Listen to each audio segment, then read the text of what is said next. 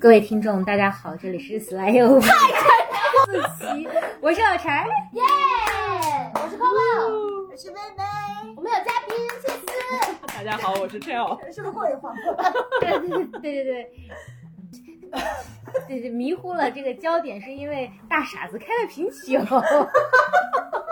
对我们这一期本来想聊聊创业，那聊到一个好的产品是什么呢？我们认为一个好的产品就是连 Coco 都会使用的。对，明明我们这一期本来想讲的叫做“精神家园和美的所在”。不要这个这这个标题太装逼了，我们得想一个接地气的。那 By the way，这个装逼的标题是谁起的呢？不是我，不是我，大傻子起。好的，微信记录可以证明大傻子叫做微微。啊，不是你起的，是这是 Coco 起的。真的呀，我觉得是他在群，没有，是他在群里快速的 summarize 了一下。我想，哦，这个还不错，我就把它 copy 过了去。所以大大大傻子在本圈，他的原创。对对对，我只是为了取悦你，因为取悦你是我人生很重要的一个功课。你不是阿尔法的吗？你怎么要取悦他呢？这你也信啊？我这是哄他的。我们让嘉宾情何以堪啊？对，我们介绍一下嘉宾。对，嗯，嘉宾是 Chelsea，是我的大师妹。然后大家如果听过前面的节目，知道说我是一个特别擅长在茫茫人海中捡朋友的人。但是其实我是被 Chelsea 捡来的朋友，所以我的师妹是一定可由此可见，我师妹的品味是非常好。洒向人间都是爱。一个副标题叫“不夸自己会死”。对，洒向人间都是爱，捡了一个大傻子做朋友。为什么说我是我是我捡的你？其实咱俩之所以成为这么近的朋友，是因为你给我在 MSN 的时代写那封信，然后而且你去跟我讲说师姐我回国了，然后我们俩要不要见一见？就是我是管这个叫做捡朋友，就是说你不介意说你在茫茫人海中去界定，你觉得说有可能你们是在某一个区频道上是共振的人，然后你会 proactively 的说。我去跟你当个朋友吧，嗯嗯，对吧？然后，因为当时非常被你 inspire，是这作为我的师妹，我觉得其实来自宇宙的讯号，让我有机会去开启一段特别好的友情。现在 Chelsea 在管理着，我可以讲是中国最好的独立的家居精品。我不知道你们的定位是什么的的的这样一个渠道叫 Capana。然后我们这也是我们今天想一块来聊一聊关于美、关于家居、关于。和其他的乱七八糟，对，好不好？嗯，所以要不要 Chelsea 呃比较正式的介绍一下自己？嗯，好的。那大家好，我是 Chel，嗯，就是 Coco 老的朋友都是叫我 Chelsea。嗯嗯，就是我现在在做的是，呃，就是我们是一个，呃，其实我们是在服务中国正在家居消费升级的这些人群。嗯，然后呢，其实我们做的是一个渠道品牌，呃，叫做 Cabana。然后我们其实是一个集合店的形式。呃，零售的形式在在中国啊，然后我们现在京沪有三家店，然后也有这个天猫跟京东的店。那其实我们未来想做的事情很多，嗯，就是我们呃现在旗下大概有一百家的牌子，都是这个国际上就是在嗯设计材料工艺上比较顶级的一些就是家居呃灯具还有家居产品，嗯，其实我们想做的是使中国人的家变得更美，这个是我们的愿景。嗯，但是其实我们 step by step，其实在发现，就是在这个过程中，你有非常需要去服务的多元的角度。嗯，过去其实我们在就是三里屯，包括上海的嘉里跟安福路，开了三家大概六百平左右的店。嗯，但是我们发现这个可能并不是这个阶段的消费者他最好的体验。嗯，就这个我会讲很长，就是。就是因为其实，呃，大部分的消费者在这个刚升级的时候，他最大的痛点其实有点像咱们小的时候刚知道 Chanel 的时候，就是他他不知道要买 Chanel 的什么款，就他不知道买什么，他买完了一个二五五经典款或者买了一个新款，他其实并不知道怎么搭，就穿什么鞋穿什么衣服去配它，跟现在就是买就是家居非常像，就是其实世界上有这么多非常 classic 的和新的 design 在你眼前。但哪个是属于你的，其实你并不知道，你不知道后面的 story 是什么，嗯，然后也不知道这些风格怎么样，它合在一起成为你的风格，或者是有的人就不说找自己的风格，他连摆在一起怎么好看，其实也不是特别了解，所以就是，所以我们觉得一个可能六百平的店铺，它只能解决可能十几组沙发，就是去你去看到的时候，其实它不够去拓展，去发现足够的这个灵感和你自己的风格，所以今年我们会有一个很大的、很重要的一个 milestone。是在杭州开始我们第一个家居百货店，嗯，它它就可能是一个万平的尺寸，这个差异就在于，其实，呃，我们可以回想小的时候，就比如说为什么世界上有特别多的百货店，比如像新宿的伊势丹，呃，就是因为在一个就是家居在中国其实是一个刚刚消费升级的阶段，就是大家其实不太懂品牌，是个有品类无品牌的阶段，我们常说。嗯。所以这个时候就是，比如说，就有点像我们小的时候想去一个最好的商场，其实你要的是它的 filter，就是它的权威。你现在想买一个最好的雨伞，这个商场也就选了世界上最好的 top ten 的雨伞，对吧？我今天其实是买一个袜子，其实这个时候你要的是一个一个权威的选品的体验。所以其实其实目前我们还正是处于这个阶段，嗯，然后所以其实一个百货它能容纳的是，今天如果我想买一个大理石的餐桌，我其实能在一层找到非常多的餐桌选择。嗯，它其实是有点像一站式的一个迪士尼一样的狂欢，嗯嗯，所以其实我们想用这种方式去启发和服务现在这个消费升级的阶段，去让它充分去去 touch，嗯，这个跟我以前说的那个审美的进阶特别相关，就是审美的进阶它是特别特别需要在场体验的，就是它无法绕过这一步。就比如说大家现在在中国就是。美妆也好，fashion 也好，其实都非常的遍地开花了，是因为市场上足够多的 player 在教育这件事情。嗯，就是如果以以前你只在国贸看到 Chanel 的话，其实你眼里是不会有太多选择的，嗯，对吧？但是其实第一步就是你 get 到足够多的选择，去知道自己喜欢什么，嗯，所以这个是对我们来说可能是一个呃很重要的一个一个 move，嗯。那如果这个百货的店型成功的话，我们可能在中国会复制这两种店型，就是城市核心地方的一个体验店，去去启发和调性，就是让你高频的经过的；还有一个就是真正的一站式的购物体验，嗯，就是这两个店型。然后，嗯，今年其实我们会做很多多元的事情，是因为我们在这个变化中发现了很多机会。比如说，呃，就是我还拿商场举个例子，就是如果是在早期，如果 LV 是开在一个商场里，其实你不太理解 LV 是一个什么样的品牌。但其实正好在这个阶段，其实很多高端的品牌都没有进入到中国，嗯，所以我们会发现我们旗下很多非常受欢迎的品牌，比如 USM 这个瑞士的一个高级的定制柜，就是它等于这个贵界劳力士嘛。然后那其实它在中国的粉丝很多，嗯，它已经到了一个可以品牌进行卡位的阶段了。其实我们是想把它拿出来。嗯，就是好好的去经营它，然后让消费者更多的去感知它。嗯，所以今年我们会开始就是，呃，去做三到四个牌子的旗舰店模式，让它真正进入消费者的视野。啊，就跟卡巴纳一起成长。所以这也是我们会做的一个事情。对，然后还有一个比较有趣的，我个我个人也比较喜欢的是那个我们会在外滩开一个画廊。嗯，就是中国的第一个就是高端的家具画廊。嗯，它也是因为卡巴纳在变大，就是卡巴纳它想服务的是一个可能金字塔中腰部以上的这个人群，然后它比较 commercial。但如果当你享有就是更 premium 的体验，就比如说更 exclusive 的选品的时候，可能这个体验你在线下看它不够满足你，你可能需要更好的、更艺术化的这种感官。所以就是我们的画廊家具画廊是做这件事情。就是让大家能通过一个更 unique 的体验去去了解，就是艺术家居，啊，或者是说让艺术的这个家居进入你的生活。就是我们不会去做那种特别潮或者是特别耸动的那种设计，嗯，而是我们喜欢把真正的这个工艺，然后匠心的东西，呃，以一个一个生活化，就艺术一个生活化的形式进入你的家，嗯，它会比较有意思。其实你刚才描述中其实说了一个词，我觉得。我特别想问问，包括柴和薇在的小伙伴，就是你刚才去讲说，很多时候我们不知道我们喜欢什么，嗯，我们为什么做选择？那比如薇和柴，你们觉得说，你知道说你喜欢什么和为什么做选择吗？是哪一个 moment 或哪一个事件让你很笃定这个认知呢？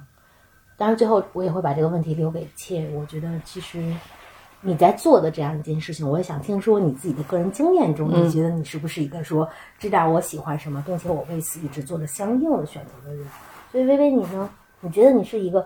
一直知道自己想要什么和一直在做着对的相应的选择的人吗？或者你经历指的是家具吗？当然不是我，我们的节目是一个谈家具的节目吗？那 个上一次我们跟方瑞的那一期，其实他有讲艺术的时候，他就说，其实真正喜欢是一个特别特别呃，在我们一生中非常稀缺的难得的感受。嗯就是如果包括我们去接近一个艺术品，就是其实最核心的还是你觉得喜欢。就是你看到一个人的作品，或者你看到一个 piece of furniture，你会真正的有那种喜欢的感受。其实这个在我们的人生体验里，并不是经常会会发生的。所以就是说，如果我们碰到我们喜欢的东西，就一定要争争取到它，一定要珍惜。就是就是我记得那是上一期啊、我们有讲过的这个话题。嗯，那你是吗？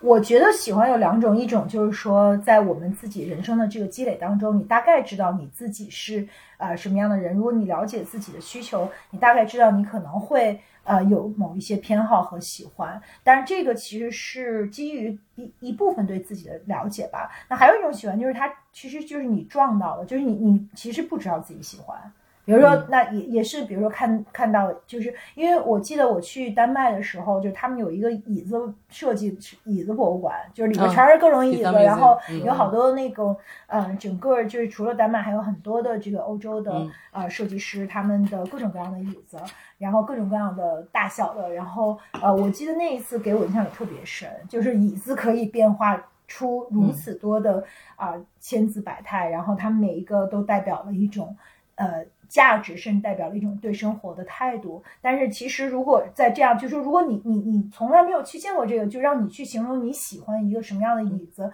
其实是很难形容的。而且我甚至不知道椅子作为一个这个设计的品类是那样的特别。就是当包括有一次我第一次去卡巴卡巴纳是看你们有一个椅子展，嗯就是我就想起我在嗯是 Coco 带我去的嘛，嗯就想起我在丹麦的那个感受吧。我觉得无论是对于一个家具，还是对于一个人，都是这样的。就有的东西可能是我们认为我们可能一直喜欢某一类型的，那有的时候是因为我们突然撞见了一个呃对我们来讲很陌生的东西，但我们却呃非常喜欢。就是我们就确认的知道，这它其实是一种感受，它未必是一个经过很多很多理性分析的结果，但是那种感受是扑面而来，是特别真实的。嗯哇哦，柴呢？我我觉得喜欢也分两种，一种是刚刚 Chell 讲的，呃，Chanel 那个例子，就是很多东西是你得见的足够多，你才知道你喜欢什么。所以我前段时间跟一个教育类的一个大专家去聊说怎么育儿的时候，他说小朋友你可以首先让他见的足够多，尝试的足够多，这样他就知道相对应而言，相比较而言，他可能更喜欢什么东西。这是一种，但我觉得还有另外一种喜欢，就是我们经常之前讲到工作里面，你的使命是什么，你的 calling 是什么。那我觉得那个 calling 不光是说对于你的职业的，可能你突然就是遇到那个人，或者遇到某一件事情，你其实之前你不用见很多，但一下子你就有点像薇薇讲的撞到，但我觉得又不太一样，就是是因为你原本生下来你可能是某一个独特的形状，那这个东西它在天空天上，它就自然会像我们刚吃饭的时候聊的一样，发出它的宇宙的信号。我记得我呃大前年从呃旧金山去去呃去硅谷的路上去打了个车，然后那个 Uber 的司机他是一个来自。我忘了来自哪里，来自中美洲的拉丁美洲的某个小国家的一个一个呃一个人，然后他是一个农夫，然后他突然 就是在他四十岁离了两次婚之后，突然觉得他对于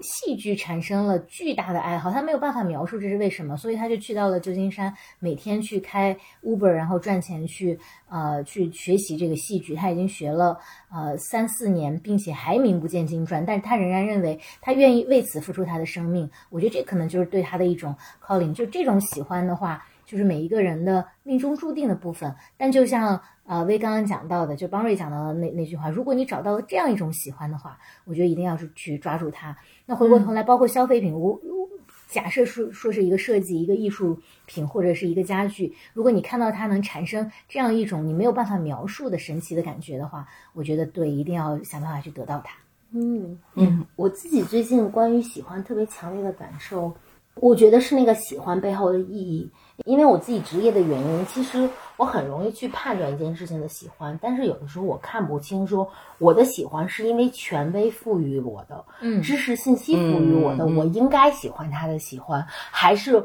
我自己内心真正的呼唤，觉得我真的很认定他，并且我对于这份认定是特别多。最近我我我自己特别强烈的感受是说，我在经历一个特别神奇的过程，就是我我终于经历到一个阶段，就是我渐渐感受到，就是我们以前去讲衣服驾驭人和人驾驭衣服，终于不再去想，很多时候我选这件衣服是因为它来自哪个设计师，它是怎样一个经典款，我可以肆意的去搭配，但我知道说我是那一套衣服那一套造型背后的灵魂，所以这是我最近关于喜欢特别幸福的感受。你终于可以不需要。外界的信号，来自宇宙的信号，知识的背书，然后只要你笃定你的喜欢就是喜欢。嗯，这个地方我有一个跟你分享过的模型，那就是就是我我就问他，就是有个审美二元论，就是说你觉得审美是不是分高低的？嗯嗯，就是我当时问他那个问题，我们俩在凛冽的三里屯的冬天讲的这，你觉得是我认为分？分。嗯，你觉得呢？我觉得就是我刚刚讲的那两类喜欢，第一类喜欢里面是分高低的，但第二类喜欢里面是没有的。嗯嗯深刻。这个这个就是我说的那个二元论的那个点，就是就是比如说你觉得听古典的人会比听摇滚或者听流行的人更高级吗？嗯，我觉得得从怎么角度去看，音乐本身没有高低之分，但是古典可能需要更多的知识储备和门，它的门槛更高。嗯嗯，其实其实就是其实有一个类似的理论，就是说审美其实二元性的，它包括两个部分，一个就是审美鉴赏力，这个是一个绝对的东西，它是分高低的，嗯这就是知识的问题。嗯但是审美趣味嗯，这件事情是在现代主义是不分高低的，但是在以前，它曾经是被精英掌握话语权的。比如说听古典就是比听流行的要高级，嗯。但是现在就是我觉得你们说的就是这两个东西，就比如说，就是我拿 Coco 这个事情举个例子，就是就是在鉴赏力的这个部分，其实它确实有专业与否的这个关系。比如说我我以前就是讲说拿跳水这件事情举例子，你看央视的解说员说。他跳进水里，然后有一个小水花，它是美的。嗯，这个美其实是被教育出来的，是因为它告诉你这个里面技术它厉害，所以小水花是美的，嗯你你就能欣赏这件事情。嗯，它就是这个被教育过的东西。然后但是对，但是但是趣味这个东西是是非常亲历在场，跟你个人的性格是结合的。嗯，所以一个人，咱们说审美好，其实不是在于说他的鉴赏力很高，其实其实或者说是因为，比如说咱们拿听流行跟听摇滚，嗯其实不是说听，呃，这个听古典就比听流行的好，而是这个人非常懂古典。啊、嗯然后但这个人也许也非常懂流行，而且他非常知道自己的趣味是在哪里，这个才是审美最高级的一个体现。嗯而而如果今天这个人他只是一知半解的听古典，他绝对不会比特别懂摇滚的这人比起来说是审美好的，嗯就是这个没法这样去比较。对，所以就是换成比如说买衣服这件事情，我我自己也有这个体会，就是怎么你怎么获得自由的，那是因为确实你在鉴赏力这个过程中，其实你受了教育，嗯对吧？你 as 你的专业，嗯其实你知道就是怎么搭配或者这些材质，就是你在选品的时候你要注意什么。你是这样获得自由的，因为当你的鉴赏力走过去了之后，你迎合了你的趣味，就是你你真正拥有了自由，你能跨过 label 给你的东西。嗯对，其实我觉得都是一个，就是学习这个过程就是一个失去自由再获得自由的过程，一定是这样的。嗯，就是从庙堂到山野的过程。就比如我做家居，其实我有这个感受。就我我我自己会有一个消费主义的困惑，以前就是我看到一个人，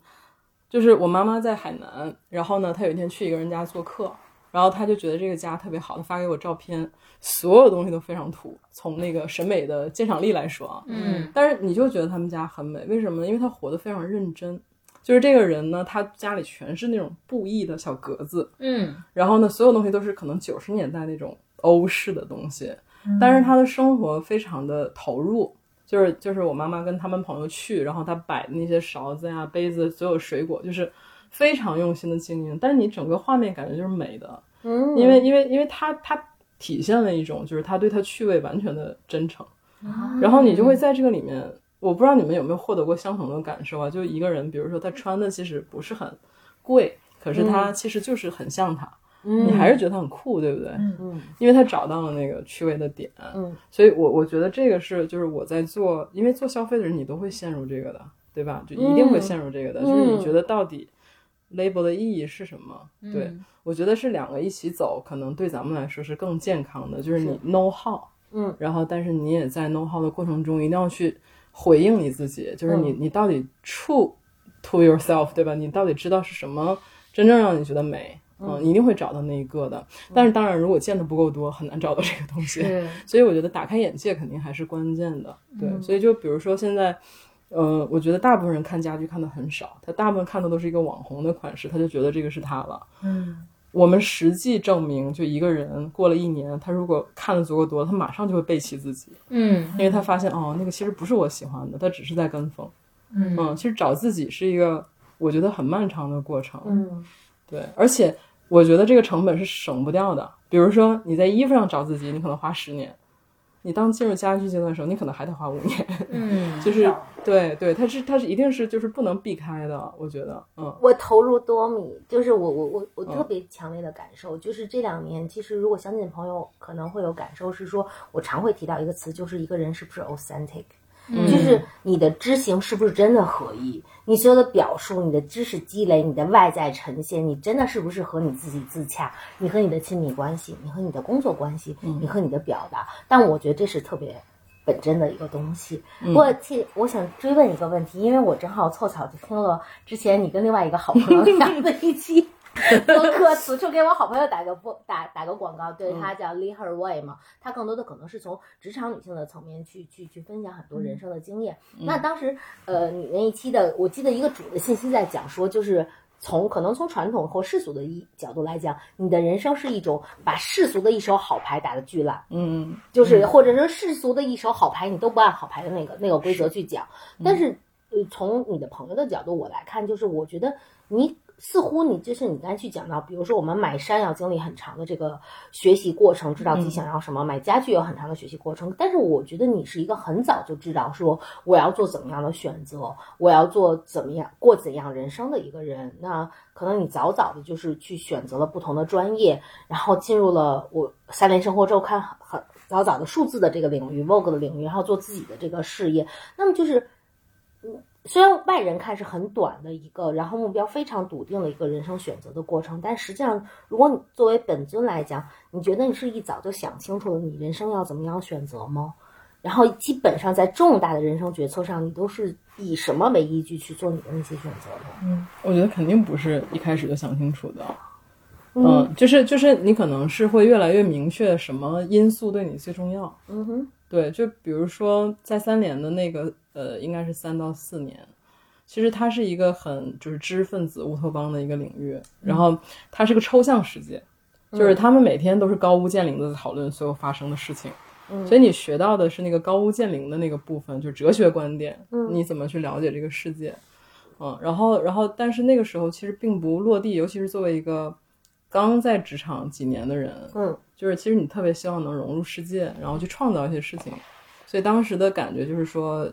呃，有点不接地气，所以所以选择第二份工作的时候，其实我觉得还是想去，就是我觉得追求卓越可能是一个内在的东西，就是因为我觉得美也是这样，就是美什么东西是美呢？就是所有的事情达到了最高标准的时候，它就会呈现一个美的状态。嗯，嗯京剧评述我已经记了好几句了，继续。就就是就是，所以所以当时就是康蒂纳斯，我觉得，因为他就是在这个传统世界、欧 money 世界把美做到极致的一个集团，嗯对吧？他做了一百二十年，就是他他在 lifestyle，所有的 lifestyle 领域都是深耕的，不管是 fashion，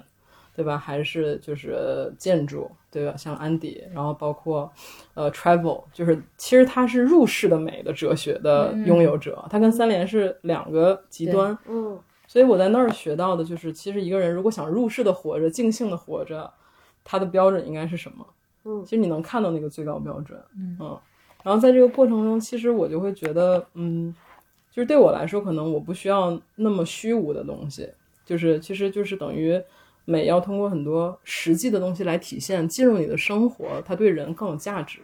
嗯，因为大部分的人其实很难长长期活在一个抽象世界里面。嗯。嗯，然后再加上做媒体，当时很多年，其实我当时唯一一个想法就是，我想做一些具体的、小而美的、真实的事情，嗯就是就是这一个很 simple 的一个愿望，所以我才代理了那个丹麦的那个大师的陶瓷嘛。嗯嗯因为就是第一眼就是打住，就是第一眼看到你就很震撼，因为它里面就是很 timeless 的那种那种美的感觉。然后我当时就一个很朴素的愿望，就想把它带到中国来，让别人看见它，就是很简单。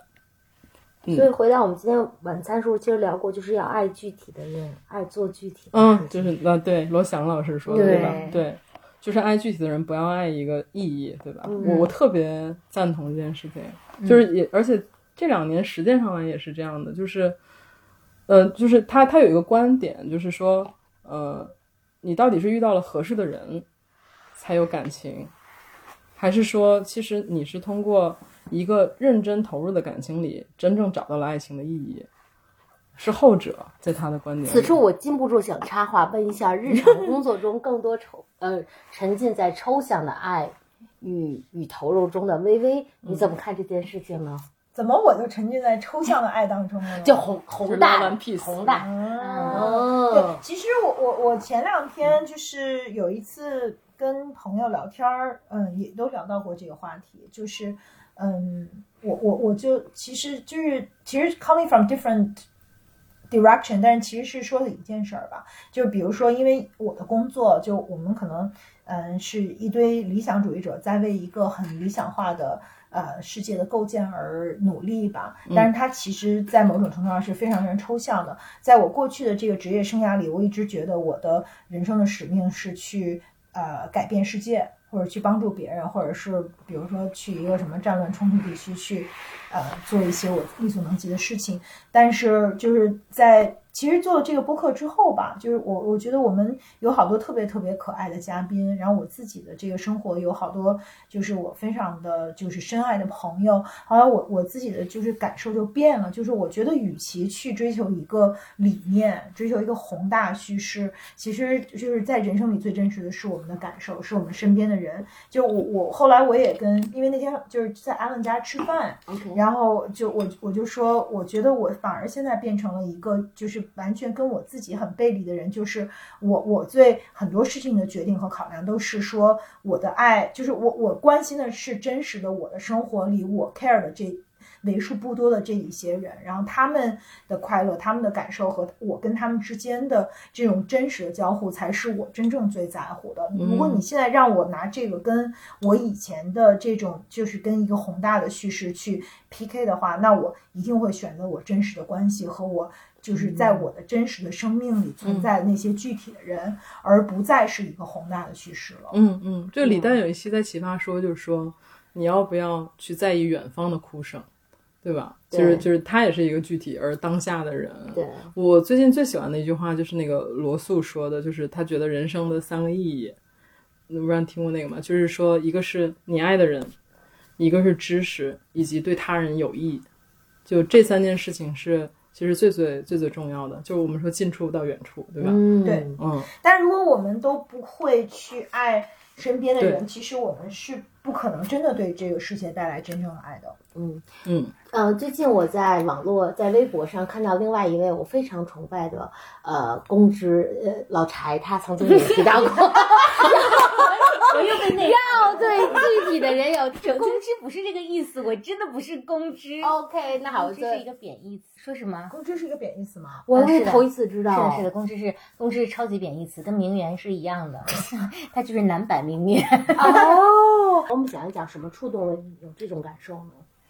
那但其实也不是触动了我，我我觉得我是一个从一而终一直这样坚持的人。我举一个例子吧，就是呃，当然这个以前不太敢大声的讲出来，就是完全跟你们刚刚讲的也是一致的，就是呃，比如说大家会经常关注到说贫困地区啊，我们要不要去做一些力所能及的事情，去帮助比我们更加生活没有那么好的人。但是从我自己的经验来讲，就是我身边就有很多这样的人，那所以我其实很少去做那种远距离的慈善，但可能我我我有力所能及的事情，那我周围的很多人，我会尽量去呃帮助这些人。这是一个刚刚回应啊 c h e l 讲的远处的哭声的这这样一个事情。那另外一个就是为什么要喜欢具体的人？其实 c h e l 刚刚有有一句话我特别喜欢，你是说是爱是爱上这个具体的人，还是说爱上这段具体的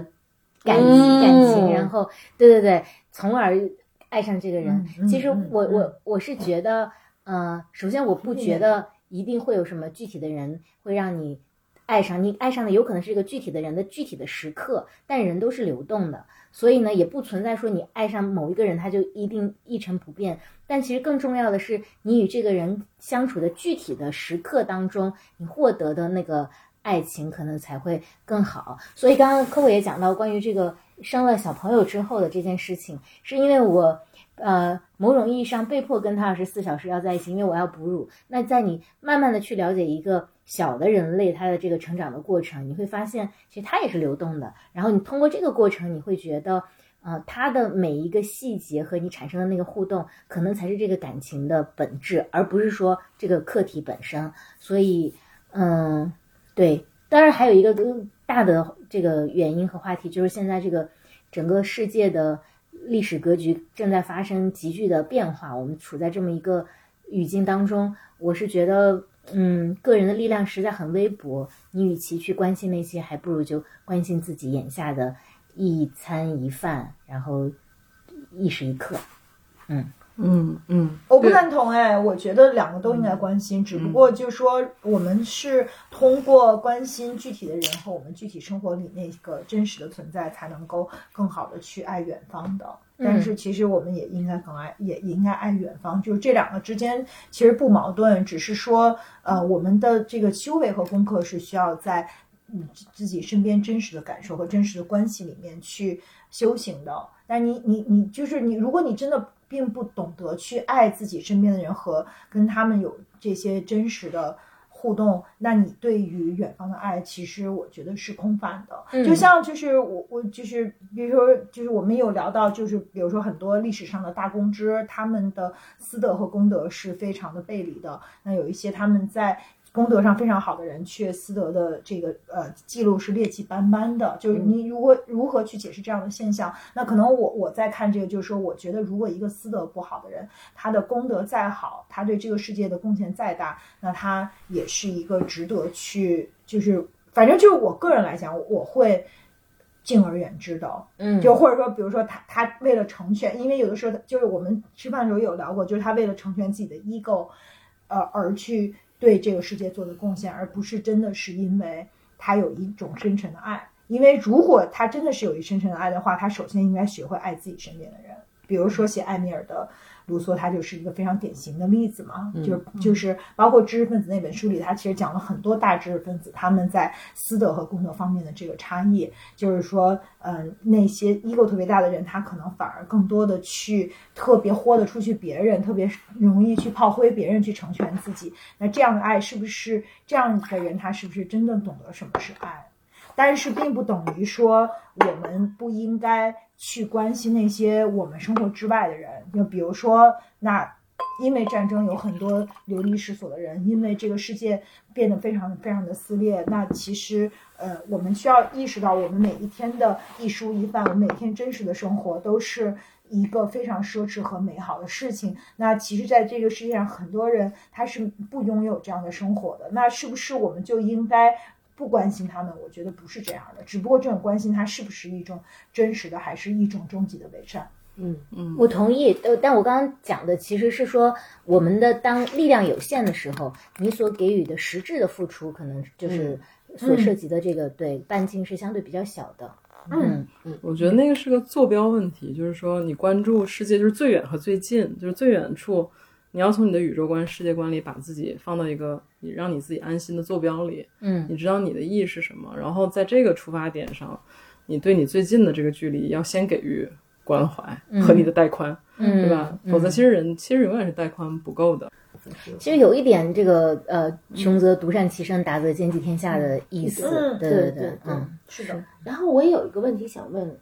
切斯，就是其实如果回到刚才我们去讲，我们其实一直在讲两重的选择。那我觉得一重选择在讲的是说你，我觉得去讲是个人的，呃，个人在，我觉得个人的很多好恶的巨化的选择。但是我们在讲另一重选择是关于你的事业的选择。那我记得很早很早，我们俩一起聊，你就特别早就告诉我说，客户我是知道说我一定要做事业的。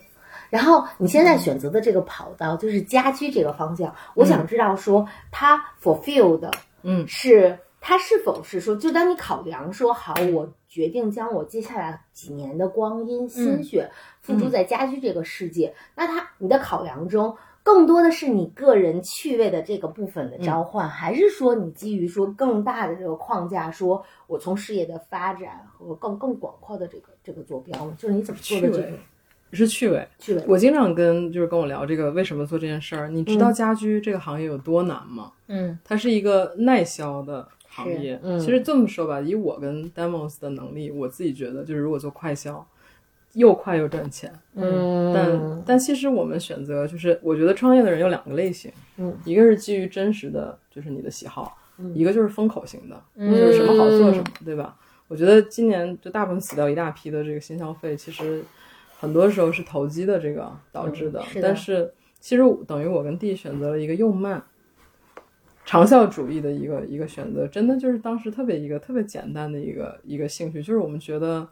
呃，就是咱们刚才说到美和表达，对吧？我们觉得身边的家都不美，嗯。我们想要的风格没有，然后当今世界大家都在买的这些东西，中国就是没有，嗯。就特别简单。然后朋友在问说有没有好看家具店，没有，嗯，其实我那然后我想说，如果我们逛不到，那自己把它 create 出来就好了，嗯，但是 create 出来，我俩又比较理性，就是感性在前嘛，理性在后，就是说那也不能做个生意把把它赔了吧，嗯就还是要把它变成一个 business 的东西。所以其实我觉得是就是逻辑为感性服务了，就是就是，但是初心是说我们真的很喜欢这个生意，就是很喜欢这件事情，就是说，因为家对我们两个个人都很重要。就是就是我我我我我是巨蟹座嘛，然后就是我们都是属于小的时候不跟父母在一起住，嗯，然后呢就是而且对自己的审美特别有坚持的，就是我们总是不计余力的去修缮自己的家，然后对家特别有归属感，就是我们都是到哪儿就把自己喜欢的东西带着的人，嗯，会有一大堆的东西，就是其实家的这个这个场域对对你个人是特别重要的，它其实就是你精神性的外延。就我会说到这个，就是你的家真实的反映了你自己，就跟音乐一样，你是遮掩不了的。嗯对，就是就是，所以就是，嗯，我们特别相信这个，大家是很需要，就是嗯，因为其实，在从风口也能看见，但是就更多是相信说，其实你的家越像你自己，然后它越有一些美的部分，其实它日日在反馈你，就是哪怕你的家，比如说微微家，其实蛮美的，就是它很舒适把它打造，对吧？就是哪怕有一个角落是。这个灯，这个椅子是你最喜欢，你你每天很疲累的，但是你就晚上在这儿待一个小时，看看书，看看看你喜欢的剧、美剧，可能你都很开心。就特别滋养。对，因为因为家居就是一个，就是它陪伴你日常最多的一个一个东西，一个属性。所以当时就真真的很简单，就是基于这个这个兴趣我们才做的。然后我们又是很要强的人，对吧？就是一定要把事情做好，所以就慢慢慢慢就做到现在这个样子。其实我把这件事儿看成一个无限游戏，嗯。就是我觉得创业这件事情本身是需要运气的，嗯。因为创业其实它就是一个极端的你个人的一个叙事方式，就每家公司它都有它自己叙事的方式。卡巴纳也是一样的，就是我们我们的叙事方式就是我们就是有非常好的品牌理念，我们很在意美，所以我们我们就像鹰一样展开翅膀。然后，那在这个过程中，其实就有你自己，就是你拓展的一个规划所在。但正好赶上这个时间，中国就是在 booming，嗯，就是所以就是我觉得每个企业都有自己的命运，然后他就是一个极端的、很极端的个人表达。这个企业的风格就代表了你自己，嗯就是代表了我跟 Nevos 的风格。其实就是我觉得这是最近我俩聊的，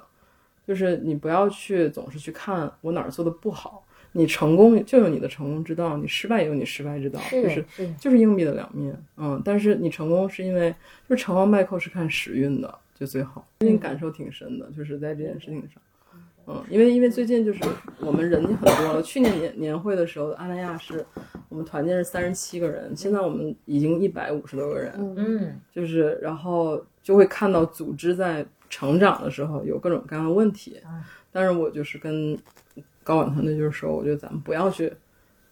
因为你要看到这个企业就是有它自己展开的命运，嗯。然后所以你的企业的核心价值观一定是跟你的基因是吻合的，嗯，比如说你是一个拥抱变化的公司，你就会受它受益；如果你是一个服务至上的公司，你也会从中受益。你就要找到你自己的故事，嗯嗯我特别同意。我之前还写过一个，就是嗯一开始大家是靠知识在做事情，慢慢的就会变成靠经验或者靠资本来做事情。但做到一定程度，其实人是靠自己的哲学，就是企业的创业者们、靠自己的哲学在做事，就是你你就是你自己的作品嘛。嗯嗯，对觉得这个很重要。嗯对，这个作品感特别有意思。就李善友最近有一个文章，就混沌大学，他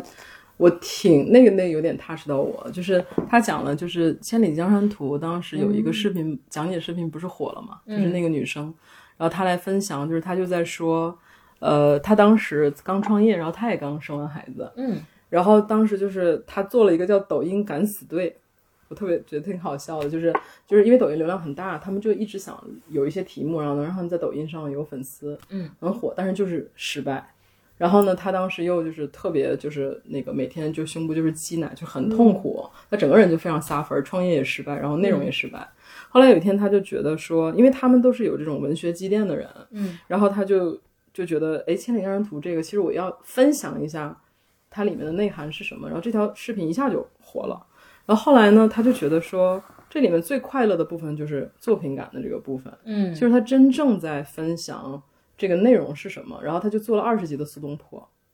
他就讲了，就是说苏东坡有一个境界，就是说也无风雨也无晴，嗯对吧？但是那个他一开始说的是，就是是在听的部分，就是一开始苏东坡在那个诗的前半部分，其实他他是没有办法排除外界的声音的，但到最后他达到了一个也无风也无晴的境界。然后他说他听那条播客的时候，他都感动到他自己了，嗯就是他治愈了他自己，就是他最后是通过真正的去输出作品去成功的，的而不是通过追求风口去成功的。对，我觉得这个是特别你重要的。想这个人是易公子对吧？嗯，就那个女生，我有点穿着绿衣服的，对对对，然后就李善友就是说，其实你每天就是咱们总有很多的 KPI，对吧？就是你觉得你在完成很多很远的事情，但其实每一天你每做每件事儿都可以把它当成你的一个输出的作品去看。嗯，这样的话，其实你就是活在当下了。是的，对我前两天跟我内容团队负责人就说，我说你做这个工作是最幸福的。嗯你想想，做采购的人天天下采购单，对吧？但是你其实每天都在完成一个创意。其实你你和你团队的小朋友是有理由，因为我小朋友是有的从圣马丁回来，都是在很好的媒体出来的，嗯，他们觉得很 suffer，因为工作量很大，就为什么我们是创业公司，嗯，但是其实我说你们真的有能力去挥洒在每一天的生活里，而不是说非得一个大的 S 级的项目才是作品，嗯。对，嗯。嗯，对我我觉得这点上，其实我也特别有感触，尤其是在我们录 Slightly Open，我觉得在最早我们录的时候，其实坦白讲，我就是那种很强迫症，我要拉提纲，嗯有时候还要强的去看看知乎或怎么样。但是我觉得，就是在微微和柴的带动下，现在其实我们就 这叫自然流淌，就是属于就是反而那但是那种创作即时创作，就是你享受当下的那种快乐是很另外，它其实也是你的所有的积累的呈现吧，是就这也是特别真实的，嗯就是，嗯，就是可能我们节目自己的初衷也是，就是说，嗯，它也是很真实的呈现，就是嗯我们所有的，就我们成长到现在的所有的积累，嗯可能在我们每一个观点，在我们跟嘉宾的，就是每一个互动的点上都都是。就是我们自己本来的样子，因为我我前一段就是遇到了一个，就是我要去用我的职业身份和 slightly open 的身份同时去讲一个事儿的时候，我整个人都不和谐了，因为就是我我我会发现就是特别不一样，就是当我很刻意的去希望把我自己跟我的那个工作上那个人设去。结合在一起的时候，就是我就不 authentic 了，就是我我不 authentic 的时候，我我根本没法去 deliver 我到底是谁这件事情。然后我整个那个嗯表现的就嗯特别的我自己特别不满意。然后因为另外一个嘉宾他没有这个纠结，所以他就是非常自然流淌，他他他呈现的就是他自己。的积累，可是我就是在我的职业的这个 identity 和我自己个人的这个 slightly open 的我自己之间争来回的摇摆和挣扎，就别提多拧巴了。所以其实我自己的感受也也特别强烈。嗯然后就是回应一下刚才就是柴友说的这个关于呃，就是我们要不要去做自己的热爱？我觉得最终我们还是要，就是当然就是最终我觉得热爱可以让我们。跑得更远和走得更久，这个主要的原因是因为如果你不热爱，因为在任何一个创作过程中都是非常痛苦的，就是它嗯不是一个每天都嗯飘着彩虹的一个状态。当然，我觉得创作本身它有一个心流状态，它是很美好的，但是你是需要去 endure 很多的呃。痛苦很多的忍受很多的孤独，有的时候我们可能走错路，我们还要去忍受那样的去去 go through 很多很多的东西。如果你不是真正的热爱，你就没法忍，你没法到最后坚持到那个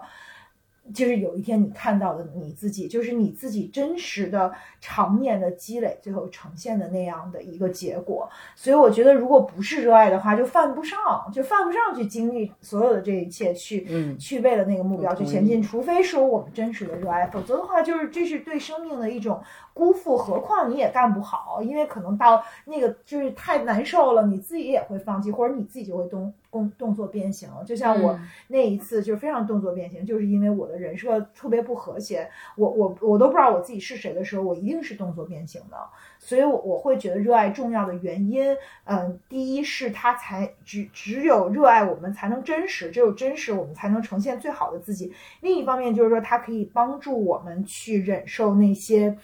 特别 dark 的 moments，特别困难的时候，因为你唯有那个热爱，你才能盯在那儿，你才能在一些特别困难的时候不放弃。嗯嗯，我那我有一个追加问题，特别想问薇薇和 Chill，就是我觉得现在就是无论你呃 Chill 讲说开办卡帕纳，基于你对于家庭持续的这种你自己的关注、你自己的要求，还是微微，其实微微。微微自己的学习背景，但实际上你的职业背景，你选择了在你学业背景中，你同学中不太多走的一条路，对吗？那么，如果我们站在此日，就今天我们回头看，我们说对，因为我选择了热爱，所以我能扛住很多。但是回到头说，你当年从斯坦福毕业的时候，就是这一路你怎么走到你选，就是我觉得回头看叙事它都很顺畅，因为我们都是很擅长去讲故事和梳理就你可以脉络对，但是我往后特。我特别想问是说，你想当年你在斯坦福念书，你拿了两个 master，然后大多数人都不走你这条路的，对。但是今天还有一哥们儿跟我说，说你都没怎么挣过钱，你怎么还这么高兴？他说，他首先跟我说说说，你知道吗？就是我投那个项目，就是嗯，我今天挣了七十亿啊，说啊，那就恭喜你。然后他就说说，哎，你就你这么一个人，你都没怎么见过钱，你怎么还这么高兴啊？嗯，后来我我当时我的优越感爆棚，我说那怎么着吧？就是你丫挣了七十亿，我他妈的还是比你高兴。嗯，虽然我这辈子也见不着七十亿了。但是就是我只是想问问大家，因为我我我觉得其实可能我我猜到就是基于我有时候会看我们播放之后，我们很多听众的留言，我觉得可能嗯大家也想知道的不是说你已经走过这条路，嗯然后你给我梳理这个脉络，说哦，我当年来路是如此的清晰。他其实有点想知道说，就是你如果你现在看，如果试图去回忆当时那个阶段。因为微微，我相信 Chell 比我更清醒啊，我嗯觉得我真没有，我我我就是一个特别感性的人，我就是嗯选我喜欢干的事儿。就我我主要是我觉得我对钱没有那么热爱，就是我觉得为就是花时间去追求钱。嗯，我我不嗨呀、嗯就我不嗨，那我也干不好，我也还是得动作变形。就是比如说，呃我我觉得其实一个人，嗯，你确实得过金钱这一关，要不然你嗯没法就是真正获得自由。那金钱这一关其实是。反正我也曾经比现在离钱更近，因为我自己也也创过业嘛。其实创业的主要原因就是因为我想挣钱，就当时不是因为做一个自己热爱的事业，而是跟我的同学一块儿，就这个事儿其实你相对来说进行比较容易。然后那会儿我特别特别想给我妈我爸。嗯，买个房，啊，就是在北京，就是特别特别真实嘛，就是你你没个小一千万，你也别别想买房这事儿，所以那我我觉得当时我就是一个目的，就是挣钱，就我也我也经历过这个，就是因为我经历过这个，然后我才知道，就是说，如果用我自己的玩耍的时间去换取金钱，我我觉得特别特别不值得。就是就是，那我宁可管理自己的欲望。比如说，我不需要住一个特别大的房子，我也不需要每次出门都坐商务舱什么的。但是我只要有钱买书，然后跟我的女朋友在一起，然后吃吃饭的时候不要太纠结于就是是吧？我觉得我对我来说，我就活得很好，我就非常非常满足了。就是我与其去花时间挣钱，我不如去管理自己的欲望。就是，所以我我自己选择职业的时候，其实也没什么，因为当时我的朋友就等这这这跟我选择婚姻和呃亲密关系都是一脉相承的，就是我都是随心所欲、随性而为的。就是当时我上 Stanford 的时候，我不是还是回来跟我的 starving artist 的前夫嗯结婚，然后他连工作都没有，他就别说有收入了，就是。就是我觉得后来选工作也是一样，就是我只是选了一些我喜欢干的事儿，或者我认为我擅长干的事儿。比如说我擅长码字儿，那这个工作要求我创造，要求我写东西，我觉得这事儿我能干好。你让我去干金融，我就疯了。我前两天那个银行那个账户的转要给朋友转钱，我转不出去，我连一个。Keychain 都用不好，后来我跟我那个做 investment banking 的朋友说，要幸亏我没做金融，要不然就是金融疯了，要不然就是我疯了。就是我觉得就是这事儿给我挣多少钱我也干不好，那我干不好我其实就走不远了，那也没戏。嗯，所以没没那么多想法，就是因为我只是很简单的选择了自己擅长并且我还挺喜欢的事儿。我觉得这个关键就在于，就是说喜欢是一个很重要的 trigger，它能引向两个东西。就是一个是时间，一个是深度，嗯，就是因为人的很多，我觉得很重要的意义是从这两个维度来的。就比如说亲密关系也好，还是一个一个一个工作也好，如果你不建立足够的深度，如果没有足够的时间的长度，你很难拿到那个最宝贵的东西。嗯，就是就是，比如说我为什么说工作是一个无限游戏，就是因为我创业的这个东西我很喜欢。然后其实你知道，就是你再喜欢的东西啊，到最后。你日常都是活在一个就是撕磨的一个黑洞里，就你每天其实要面对不喜欢的部分远大于喜欢的部分，但是一开始的这个不忘初心的部分是很重要，其实跟亲密关系很像，就是就是因为是一开始那些东西让你你们俩决定投入非常深度的感情，嗯，然后然后呢再加上就是我这两年特别相信长效主义，因为就比如说我有我有去培刻意培养自己更长久的习惯，比如不管写字。什么还是植物还是创业，我觉得都是一回事儿。我我觉得这个真的就是我在就是我自己的亲密关系相处中，我也是觉得，就是人是通过呃长久的与一个东西对话，去产生就真正深刻的感受的。而且这个 pain 的部分又尤其重要。嗯，就人其实不一定能在快乐东西里获得太多的意义。嗯，是你走到足够深的时候，有那个痛苦的部分了。你真实的遇见你自己了，就是我觉得创业就是每一天，你你遇见黑洞的频次特别高，嗯，因为创业就是让你充分觉得你这个人不完美，嗯，就是你刚过了一个这个小山峰，又过下一个山峰，就是我天天都觉得哇塞，我原来是一个这么不完美的人，嗯，然后你也会知道，OK，你哪个地方做的很好，但是你经常会遇到瓶颈，你说 OK，不管 professional wise 还是资源 wise，你都到头了，嗯，但是这个公司当它大到一定程度的时候，它会成为一个你迭代的一个一个平台，嗯，它会帮助你再往前走，它像一个野。兽一样，就使劲往前走，你就不停的要追着它去前进，所以就这个过程就变成一个我觉得特别健康的无限游戏，它带着你去不断的发现自己，因为你们俩在经营一个很长久的关系，嗯，我觉得就是真的跟那个各种感情、友情，你看我跟 Coco 也认识真的十几年了，嗯，就是因为两个人的节奏特别像，对吧？就有的时候你前一点，我后一点，有的时候我前一点，就是两个人是不断的去咬合前进的，我觉得这个过程是。特别有益的，所以其实人还是要去建立，尽可能的去建立深度的、长时间的关系，嗯，去找到意义。我觉得哇，特别好，而且你的分享回答了我刚才想问呃微微的问题，就是微微讲说你很多的选择，无论是亲密关系还是职业选择，都是顺心而行。然后以我有限的观察，我会觉得说，但因为在你在你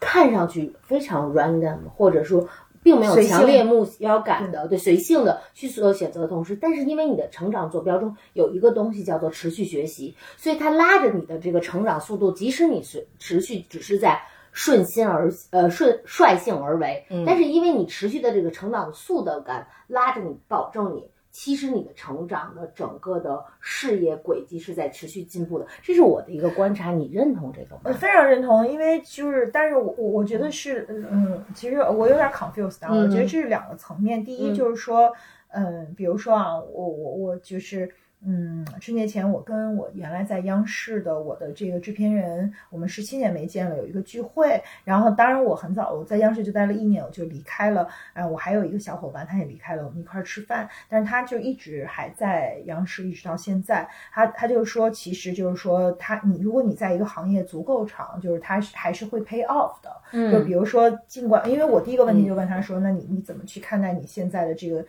就是你坚持到现在，因为我们全走了，因为呃，电视是一个夕阳行业。然后，那你怎么看待你的坚持？你有没有后悔过？当然，我们十七年没见，我就特别扎心，上来就就扎心，就是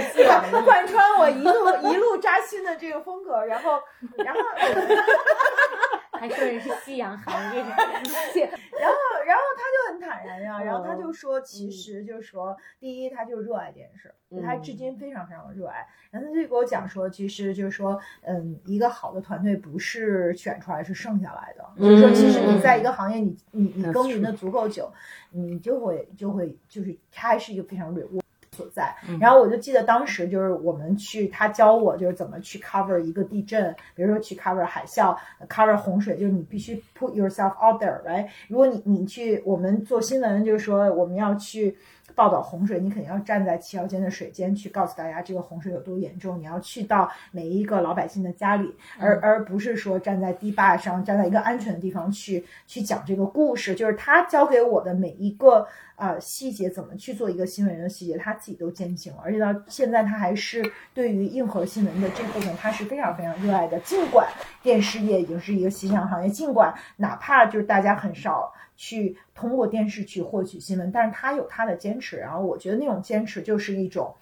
非常终极的美感。嗯就是我我这一点上，就包括我自己的职业，我在我现在的这个职业里面，我也坚持了十七年。那我当年很多小伙伴都离开了，但是就是说，如果仅仅拿我自己跟当年离开的小伙伴比较，那我还是认为我的收获是最大的，因为你在这样的系统里的这样的一个积累，允许我可以。在我的这个范畴里去做得更好，而他们没有坚持，可能他每一个事情在每一个领域他都干两三年，但他其实是没有办法有更大的这个延展性的，这也是一个真实发生的事情。但是另一方面，我觉得这个跟亲密关系一样，就是说我有时候也问自己，说我坚持了十七年，到底是因为我的初心？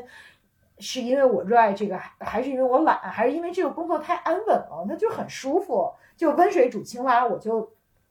不想改变，因为我所有的改变都要 kick myself out of comfort zone。那我需要去面临真实的外界的风雨，我活在一个 bubble 里，就是那这这两个的真相到底哪个是更真实的？包括就情感也是，就是我我觉得就是那我也在想，就是哪种情感是更忠贞的？比如说，就我我自己就是觉得我经历了很多很多呃不同的情感，然后我我经历很多种不同的亲密关系，到我现在我再选择一个我认同的亲密关系，我是尝过神农尝了百草之后，我才会说哦，我觉得这个才是最适合我的。我全从来就没有想过，然后我觉得就是特别幸运，特别牛逼，是这种好，还是说你从一开始，比如说像 Coco 这样，就从小就选择了一个伴侣，而他们一起经营一个生活，但但是他从来在。这个关系里不离不弃到现在，就是可能就是世界上的事情没有一个对错可言，就是哪种是我们一个更 conscious 的选择，其实我也不知道，嗯嗯没答案。因为我觉得那是你自己的剧本啊。但是感情里面，我最近跟我一个朋友说，我说就是说，我觉得相信是很重要的，而不是先我推定条件，嗯去确定我要相信一个东西。因为这我觉得相信是个基础，然后呢，后面的东西就简单了，要不然就是再而衰，三而竭。就就比如我一个朋友，他会跟他的这个女友，他俩会陷入到，就是都去推断对方到底有多真心，或者对方到底的他的 deadline 是什么。我说这种你俩至少有一个人是需要就全力以赴 all in 以及相信的，呃就是有一个锚点，然后对方才能跟上，否则两个人这样推脱下去，其实感情就没有办法很 solid 的，就是这样的。我觉得你属于可能是在一开始啊，就是你跟邓伦是这一种，就是就是就就是这个是特别特别重要的，就是两个人有没有一个走到头的决心。我觉得就是就跟创业差不多，是你相信你可以，然后你就一直坚持去做，而不是说天天我在想这件事儿成的几率有多大呢？嗯，我们公司上市什么时候呢？我觉得这事儿就嗯没有了。嗯，我我没有一天，我做卡巴纳到现在，我没有一天怀疑过我们会成功。这个成功的标准不是说上市啊、市值的东西，而是实现我们想要的所有的故事。嗯就是它就是会往前走，我也不知道它能有多大，但是就是很高兴的，就遇到所有 suffer 的点的时候，其实我我跟戴维斯都保持着这个信念，我觉得没有一天怀疑过，嗯，它就让你一直保持着一个很好的状态。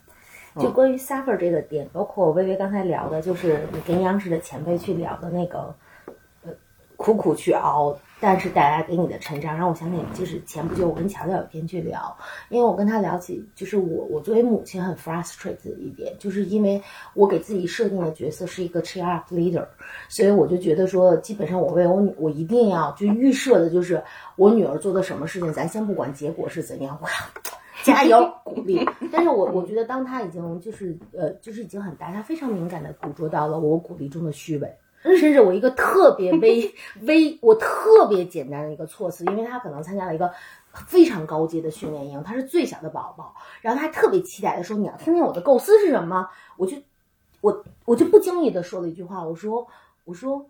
哇，你们是在不同的阶段吗？”因为的确，我内心的台词其实是说你画的没有哥哥姐姐好，嗯但是就是我认为我已经把它糖衣包裹的很好了，但是我。宝宝听到之后，他就走了，半天我看不到他。后来我发现他在房间里哭呢，嗯，因为他说：“其实你就是在讲，你就是在讲我画的不好。”嗯然后我因为这件事非常的 guilty，、我就去跟我的心理咨询师聊，我说怎么办？就是，嗯但是我我觉得那那一个晚上，我的心理咨询师核心告诉我的一件事情就是说，Coco，请你记得，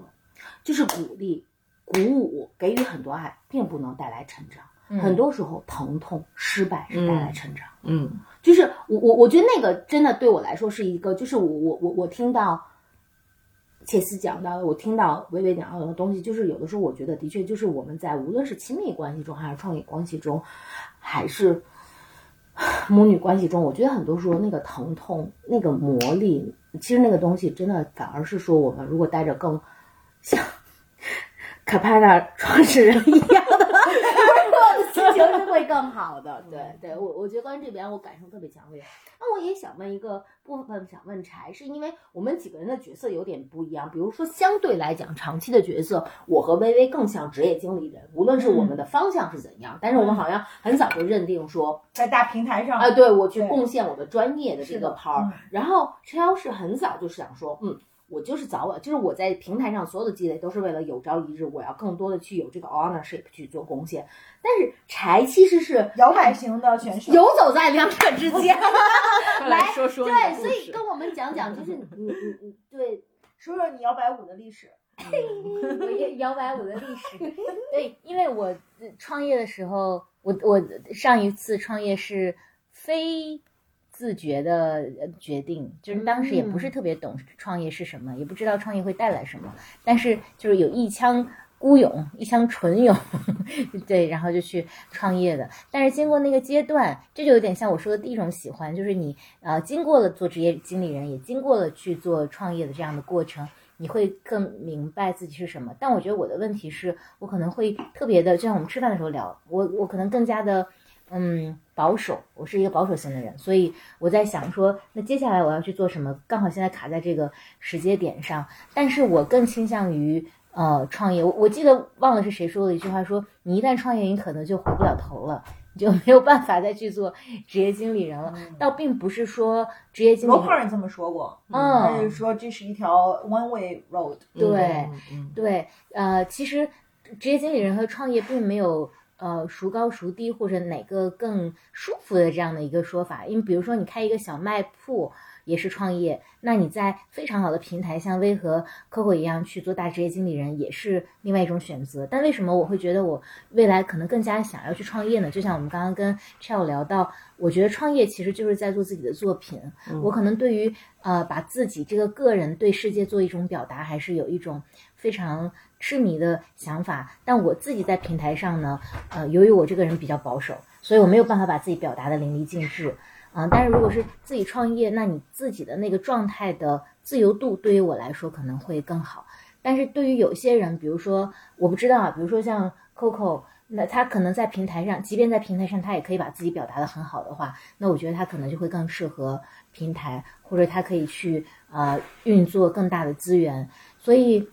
反正截止到目前，我自己还是非常想去创业的，只是说，嗯、在考虑那个时机和那个方向以及方式。那你有没有想过，就是不破不立，就是说，比如说用用这件事情来解决我想要的改变？嗯就比如说，咱们都有性格里的一些，我相信每个人都是，就是说，一定有一些自己喜欢和不喜欢的部分。但是创业它是一个特别好的一个一个加速器，嗯它就能让你去被迫去面对所有这些，然后改变就会发生。嗯，就是你有没有想过，先做后立，就是这个，对，因为我其实经历过五年的这个创业期，嗯嗯、那个时候确实也是有一些被动成长的部分，嗯，但就是因为它其实带来的不是说痛苦更多，而是说幸福和快乐更多，所以呢，我是希望在下一次出发的时候，我想尽量准备的齐全一些。这就是不但是为就我们刚刚开始之前也聊到，不不但是为啊、投资人和团队负责，可能是更多的为这个作品本身也更负责一些。嗯啊、有这样的一种心态。嗯嗯嗯我觉得就是一个工作，最终不论是创业还是我们自己在，嗯，一个嗯 part of 一个大的机构，或者是 part of something 也好，其实最终就是说最高的境界都是交付我们的价值。嗯只不过就是说，可能我因为我周围的好多朋友也创业的反而更多，那我会觉得创业其实让我自己更 respect，因为你你终极你的就是有点像这个能力越大责任越大，因为你你最终要为你自己负责，这就像。嗯，特别符合存在主义的精神。就是如果上帝死了，我们是人类是，我们是最终自己的这个负责人。那我们的这个存在是我们自己去 define 的。那我们要为我们的孤独负责，我们要要为我们要为我们的孤独付上代价，那我们要也要为我们的选择去负上最终极的责任。我觉得创业就是我们要为我们的选择负上最终极的责任。可是，在一个大平台上，就是说你你就算 fucked up 又怎样呢？总总会有人接着你吧。它这个 consequence，嗯，没有那么的大。很少有创业了的人还回到大机构去工作的，因为他他的这种终极的这种 ownership，他的这种自由，我不知道啊，我觉得这种是一种 mindset 的这种极致的体验。你一旦有了那样的一个对自己终极负责的极致体验之后，你是不是还能把自己的灵魂交付到一个机构里面，或者被呃？允许自己被 institutionalized，我觉得是对于一个自由的灵魂来说是很难做到的。而而而，所以我觉得在这一点上来说，如果从风险的角度、从承担责任的角度、从孤独、从承就 go through 所有的痛苦的角度，我还是更 respect 和 admire 就是真正去创业的人，因为我觉得这样才是就是终极的用一种非常非常终极的方式去交付你的价值。嗯，就是忠于自己嘛，要不然就是活在别人的愿景、别人的价值观、别人的规则里。对，而不是帮别人实现他的愿景，就是别人 define 这个愿景，然后我我去帮他。其实就是为什么我就是说，那我觉得就要不然你就就我觉得，如果你你去选择做下一个事儿，我就觉得应该是为自己做，为自己的愿景而做，而不是去去帮助呃别人去实现他的愿景。对，其实两年前我我被一句话触动说，你要去实现自己的梦想，不然别人就会雇你去实现他的梦想。嗯，That's true。对，然后两年之后我又遇到了同样的问题。嗯 对，所以我想问柴和 h 就是你们觉得创业是回头路吗？对于未来讲说，如果你终极的曾经感受过灵魂自由飞翔的感受，嗯你可以回头吗？你能回头吗？我觉得不可以啊，肯定是不可以的。那我们对那个感受又又又有点有可以，又可以有点不可以的这位女同学，就 你是可以我是觉得在呃实践层面，它不叫回头，就是你可以暂缓。哦，嗯真会 sugar coating。其实我更是在意的是那个你表达你自己的那个完整性，对，我同意。是不是受人干扰？对，但是，可是我的问题是在于，作为一个纯血职业经理人，我会觉得说，我的灵魂、我的完整性不囿于我是否在创业的平台，还是嗯我一个 commit 的嗯平台。我觉得我是职业经理人的身份，还是我是创业者身份，我都认为我灵魂的完整性是非常完整的哟。我同意，这就是你嗯刚刚去洗手间的时候，我我我讲的，你 miss 掉的。就是啊我觉得，如果你在平台上可以做到这一点的话，嗯其实作为职业经理是非常合适的，非常好的。我觉得我想创业的原因，就是因为我在这这样的平台上，我没有办法很淋漓尽致的去表达我自己。啊，嗯，呃，我觉得跟跟人的性格也有关系。其实说真的，你们不觉得现在九五后、零零后的小朋友都就 fuck with this，就是他根本不 care 你的价值观什么的。我我爱斜杠青年，哎，我就不觉得是有问题。嗯，我们企业价值观有一条也是这个，就是说，呃，一个是 authentic 是第一点嘛，嗯然后还有一个就是就是尊重 personality，我觉得这个是真实的代价。而且我还觉得未来世界需要通才。很小的时候，其实你通过一个一个英雄和几个几个好友有一点运气，其实你第一个阶段就能度过，对吧？就会成功。那第二阶段，如果你的战略没有太大问题，目标没有太大问题，团队也很 contribute，其实你也能 survive。对，但是等到第三个阶段的时候，其实更多的是靠系统啊、流程这些非常非常无聊的东西在维护。嗯，呃，它很需要精细化的运作。但是你知道，当这种多样性性格的人进到这儿的时候，他 part of it 参与就可以了，你真的不需要他全身心的 contribute 的。你因为人性就是这样的，你不能要求每一个人都像朋友一样去 contribute 这个工作里，就是大家认同你愿景，觉得你不是一个傻逼的公司。对吧？然后他觉得这个组织大部分事情是 reasonable 的，然后他能交付它的价值就 OK 了。就是我觉得他们也在就是做 real 的人，就是就这个我觉得是到了一个规模的时候一定要面对的事情。嗯，还有一个原因是，我觉得现在的这个大家的媒介或者信息，我们不之前还聊过元宇宙嘛？你无论说是互联网啊，我们线下呀，还是说更未来的元宇宙，就是不同的这个让每个人的身份有多样性，而且人们的这个通讯的即时性又变高了。所以在这种情况下，你没有办法让一个人只只有一个呃方向，这是一个原因。那另外一个就是从组织的角度来讲，我前两天听那个。呃，关于 Netflix 一期播客，他也讲到讲了一个很好玩的例子，说美国可能几十年前，它有个非常呃兴盛的一个产业，就是制冰厂。嗯，对。但是当这个时代的洪流滚滚而来的时候，这个冰箱就取代了制冰厂。假设说你仍然是聘请的所有人都是制冰厂的这种专才的话，那可能这个企业就没有办法更快的去迭代。所以这时候那种有新兴的想法的人，可能会把这个企业。带到他的一线生机，就是现在就这种情况会更加的严重，嗯嗯，所以我是觉得，对我也觉得通才或者说，嗯，这种涉猎更广的人，可能在当下会，但我完全尊重这种就专业和深度的这种匠人精神，当然也是需要的。他老是打一巴掌揉三揉，试图粉饰太平。你你你们都不揉，那就肿了。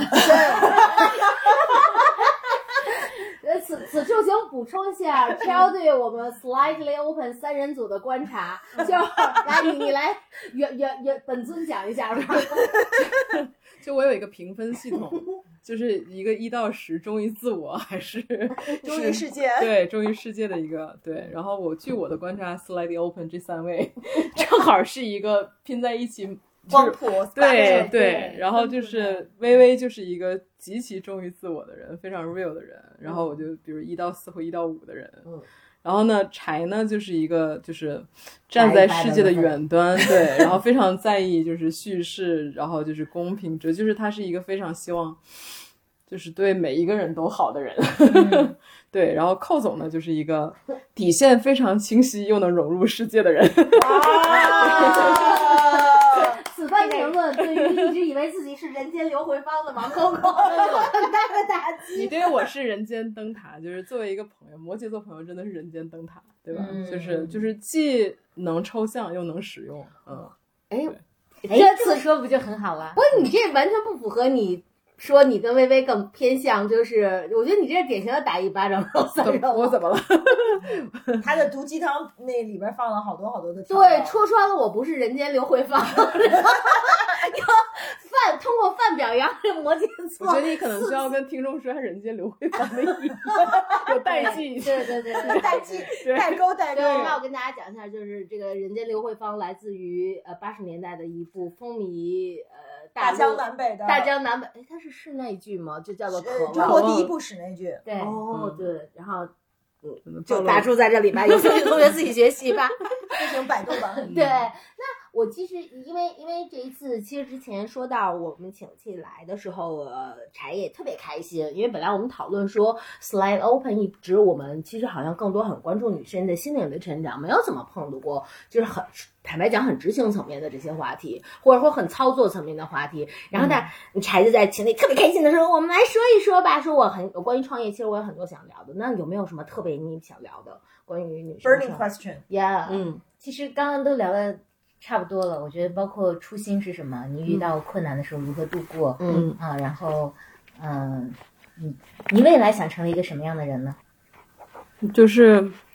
我我我有一个词我特别喜欢，就是讲颜真卿的，嗯，就是我我喜欢的那个，就是他是一个，嗯，其实他们家是一个世家，然后他又是一个高官，但他有特别嗯高尚的人格。嗯他们家官做的很大，但是他又本身是就是王羲之那一派留下来，就是书法写的很好。然后他有四个字叫天真雄浑，嗯是我特别喜欢的。对，嗯就是就是我我其实我觉得我也不算是一个非常入世的人，嗯从头到尾就是我我其实一直有很天真的一面。就其实即使现在做着一个就是说人很多的公司，其实我都不觉得我是一个很 gossip 的人。嗯对，就是我我的世界很简单，但同时这个厚度是从哪儿来？我觉得是从你的，就是说你的自省能力来的。因为上次在跟 XQ 谈的时候，我有谈到这个点，就是说一个人的智慧是从哪儿来的？就是就是说天将降大人那句话嘛，就是你你 suffer 的非常的多，可是你有真的去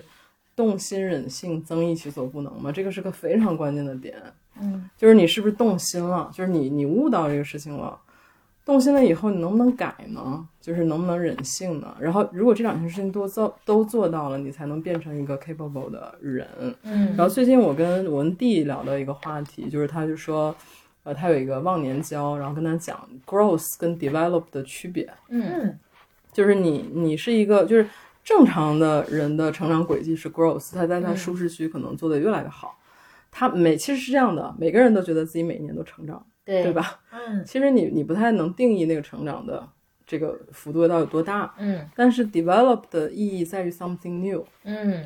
就是你到底是在 growth 自己呢，还是 develop 自己呢？就是这是我俩聊的，就是、嗯就是你，你比如说寇总其实特别爱学习，对吧？我现在在座的三位都特别爱学习，就是学习就意味着你每天都在 start something new，嗯，然后然后这个可能是一个 develop 的意义，就是你能不能去触发自己新的模块，作？为一个做发展事业的同学，我我我们对发展有一个定义，叫做嗯，拥有更多的选择。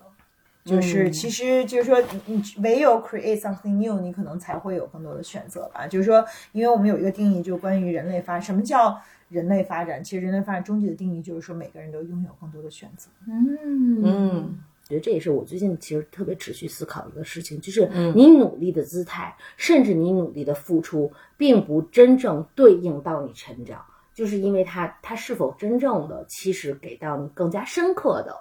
拥有更多选择的机会。就是雷军说的嘛，就是战术的勤奋掩盖战略的懒惰，对 对是吧？就对是那个点，嗯对，那我刚刚一直看 Cheryl 在讲的时候，就整个人都发着光，嗯然后我就一直感受到一个很深的呃感受，就是其实创业带给人的成长真的是不可预期的。是的因为就像 Cheryl 讲到的，你遇到的黑洞，其实每个人都有很多盲点，但你嗯的盲点在你舒适的领域里面你是看不到的，因为嗯你这个地方你太熟悉了。你你去创业的时候，你去到一个陌生的大海里游泳的时候，你才知道自己哪里，你你才知道自己的水性根本不叫水性，你这个动作怎么样会去变形，然后你就会很容易而且这是真实的，就是你只你只要不挣扎不扑腾，你就被淹死了。对，所以你你只能不停的去挣扎和扑腾，去寻找一条杀出一条血路。嗯但如果在大平台上，就是总有人接着你嘛，对吧？嗯这个就是，所以是不一样的。嗯，所以就是创业者的成长的那个 learning 这个这个 learning curve 嗯对是不一样，真的是不一样。我自己都觉得，我这几年，即便说我过去两年做职业经理人的工作强度，甚至比之前创业的时候还要更大，但是我觉得我那个成成长也是偏平面的。但我创业的那五年的成长就是完全不一样的。对，嗯嗯，但是在这一块儿，我想分享两个不同的事情。但是由于我战略勤奋、战术懒惰，所以我不想去创业。对，我那我我觉得微微其实微微的分享是涉及到了我第二个部部分，就是因为看我们怎么去界定成长。如果我的成长更多是在于通过我的职业或事业版图的，无论是说扩展或挖深，加深我对于人生的认知。可是从我我觉得，如果去界定这个成长，某种程度上我同意刚才柴的分享。但是如果压根儿我设计的这个版图中，事业只是我的一个部分，我愿意让渡出我事业的成长，嗯换取我生命的绽放和维度的拓展。因为我觉得我跟微微是这一挂的，嗯我觉得 that's totally fine。是，所以，所以就这个是我本来想补充的第二点。嗯而且我觉得，另外我想补充一个观察，就是我我某种程度上相信，呃 c h i l d 的呃职业发展就更加加速或加深了他的成长。但是因为我们相识于末末世或未然，嗯所以我是觉得他一直是早就。我我我我我我我觉得这里有一个鸡生蛋或蛋生嗯，鸡的问题，就是他到底嗯是由于他相对非常笃定他人生的选择和他持续的成长，注定了他在是呃自我创业的路上绽放的更快和成长的更快，还是因为创业让他成长的更快？I really don't know。我觉得在至少在我的观察中，在这件事情上，它是齐头并进的。所以我，我觉得今天无论是你的分享，包括刚才我为什么会问微微那个问题，我会觉得说，无论你选择创业这条路径，还是其他的路径，但是如果你始终有一个轴，那个轴是对你自己人生的认定和自身的，就是你定义的多维度的那个成长上的持续的 learning 的话，我觉得走到哪儿都不会太差。哪怕你说你顺心而行，哪怕是职业经理人或什么，就这这是我我同意，而且我在这儿一定要澄清一个特别嗯重要的点，就是之前我在微博上说过，我们并不是鼓励所有人都去创业，当然其实不是每个人都适合去创业。对，嗯其实世界上一大半儿的人或者更多的人是不适合创业。我觉得百分之九十的人不适合创业。对对对对对，我们今天只是讨论说，作为已经创业的、嗯呃这个 Chell 他的视角，但其实就像 Coco 说的，或者像呃节目开始之前 Chell 说的，就是你想要什么的问题。嗯，我觉得更重要的是这个人他本身对自己有认知，并且清楚自己想要什么，嗯然后去完成他想要的东西就好了。嗯，那微微，你为什么这么笃定的，就是鼓励柴，就是要一定是不要回头持续创业呢？如果我们去讲创业，职业经理人都是不错的选择。嗯，这是个好问题。嗯，我就觉得他适合创业。哎，不带这样，来我动动，请努力一些，动用你的那个 quality 理性思维。嗯，呃，战略勤奋嘛。那我我我觉得我就是凭直觉呀、还是所有事儿都是凭、哦就是凭直觉。直觉是最大的理性。呃嗯不，我就嗯我不知道是不是理性，但是我我我就是觉得，就是你你可以在一，就是我觉得你应该 create 你嗯属于你自己的东西，嗯而且你会做得非常非常好。可能我可能就是因为就是我们相处的。嗯，比较有深，就是到了这个深度，我会觉得，如果你是帮别人实现梦想的时候，你特别容易放弃你自己的很多东西。可能我不愿意看到你放弃你自己，因为我觉得你把你自，其实你反而是一个非常适合高举自己的人。因为你一旦高举了自己，你一定会 create something amazing。但是我觉得，呃，你你你和你的 greatness 中间隔的那个东西，是你经常为了去关照别人的感受，去成全别人而放弃你自己。嗯。就是如果你创业的话，你就没有退路了，你只能嗯。成全自己。嗯。那就反而我会觉得，就是你倒逼自己，你你你反而更适合去走这条路。嗯，哇，我们为宇宙的信号唤来碰一下。来 来来，说的好嗯真的，嗯但是我也我也想到一个我一个创业的朋友，就是他爸曾经说他本来他给他设计的人生道路是一条，呃，是一个就是毛发光泽的家猫。后来就是他自己创业了之后，他爸就特别嫌弃他，觉得他就是一个毛发混乱蓬松 粘连的野猫。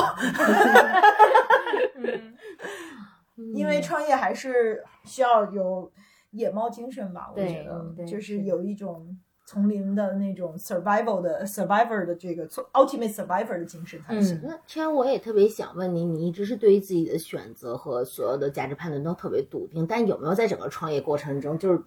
无论是作为家猫和野猫，你你非常不自洽，你的世界观压根儿就颠覆了那个 moment 了，然后那个 moment 的 trigger 是什么呢这是连环不断，every day happen 的。Really？对呀、就是 就是，我还算是个我觉得挺自洽、挺自信的人的。嗯但是你经常会觉得你哪儿就不足了，就真的会天天你就被迫直面这件事情。然后，但是就是这个这个过程会越来越 smooth，就是调配调试这个过程会越来越顺，越来越快，越来越短。嗯，对，就是就是一开始刚刚开始做的时候，我就觉得说，是是不是你会的太少了？你想，我跟弟谁也没有做过家具和零售，嗯刚进入这个行业很莽撞的，然后就是一腔热血，然后觉得哇塞太傻逼了，怎么干了这件事情，对吧？就是当你遇见难度的时候，你就会有很多的困惑，嗯，然后但是就是，而且这里面有个特别的重要的 learning，就是我们曾经有一个阶段是相信有一个人进来会拯救这这个这个模块的。就你会相信专业的人来了就能把这件事情解决，其实不是这样的，嗯最后全是通过自己去解决的。嗯就是你自己的成长解决的。然后其其实如果你都不能搞懂这件事情，去容纳这个人，其实他无法进入你的组织。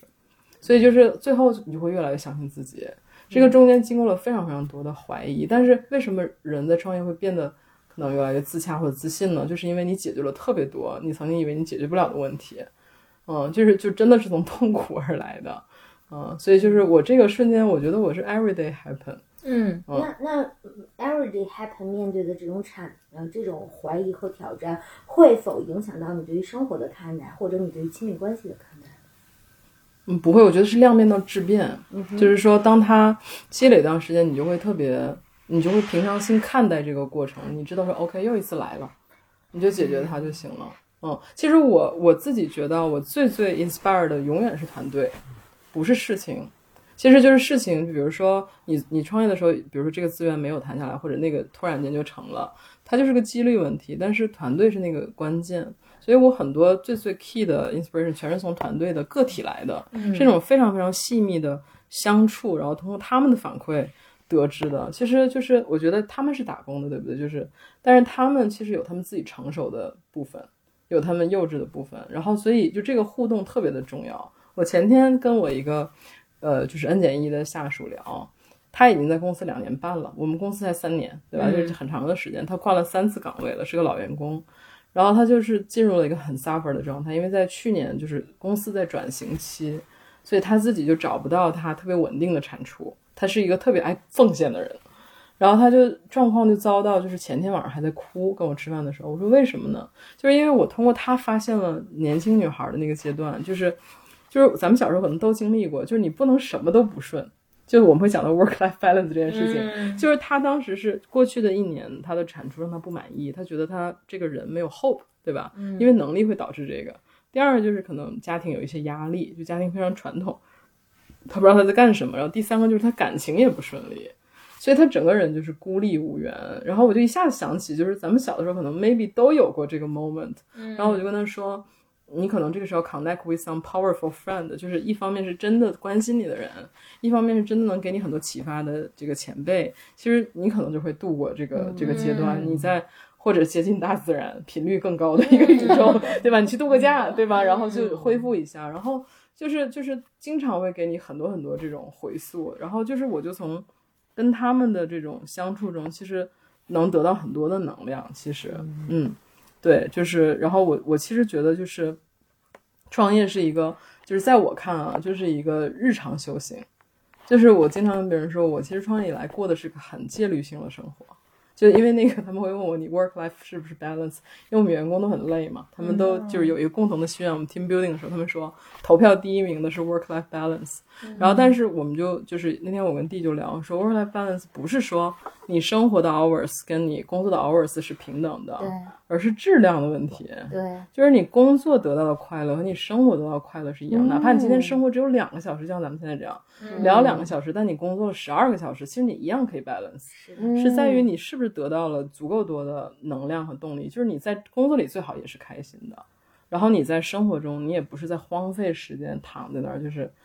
看个电视就是开心。可能很多小朋友会觉得我看六个小时美剧，刷个抖音，对吧？我是我是 balance，不是那样的。嗯，其实你不是真正的从这里面得到一些能量，对，嗯嗯，是的。嗯，真好，聊聊爱情，聊聊爱情。在来在在 wrap up 之前，来来因为来那个 c h 有有我我就是我我我们在吃饭的时候有聊过嘛，嗯就我我就是你怎么找到你的现在的朋友，而且就是我觉得是特别有意思的一个故事，能不能分享一下？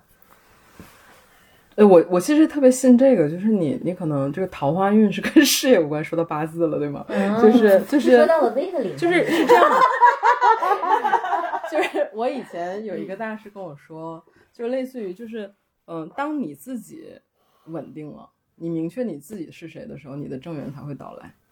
就这个对我是特别有启发的，因为因为就我刚创业的时候，其实不太知道自己是谁的。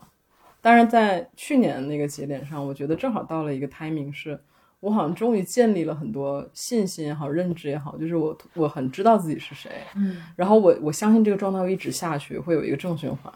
就是在那个时候遇到我现在的这个伴侣的，然后我当时就我就是觉得应验了他一句话，就是 就是你那个时候，因为你非常知道你自己不行的那个部分，对吧？你需要的那个部分是什么了，然后他就来了。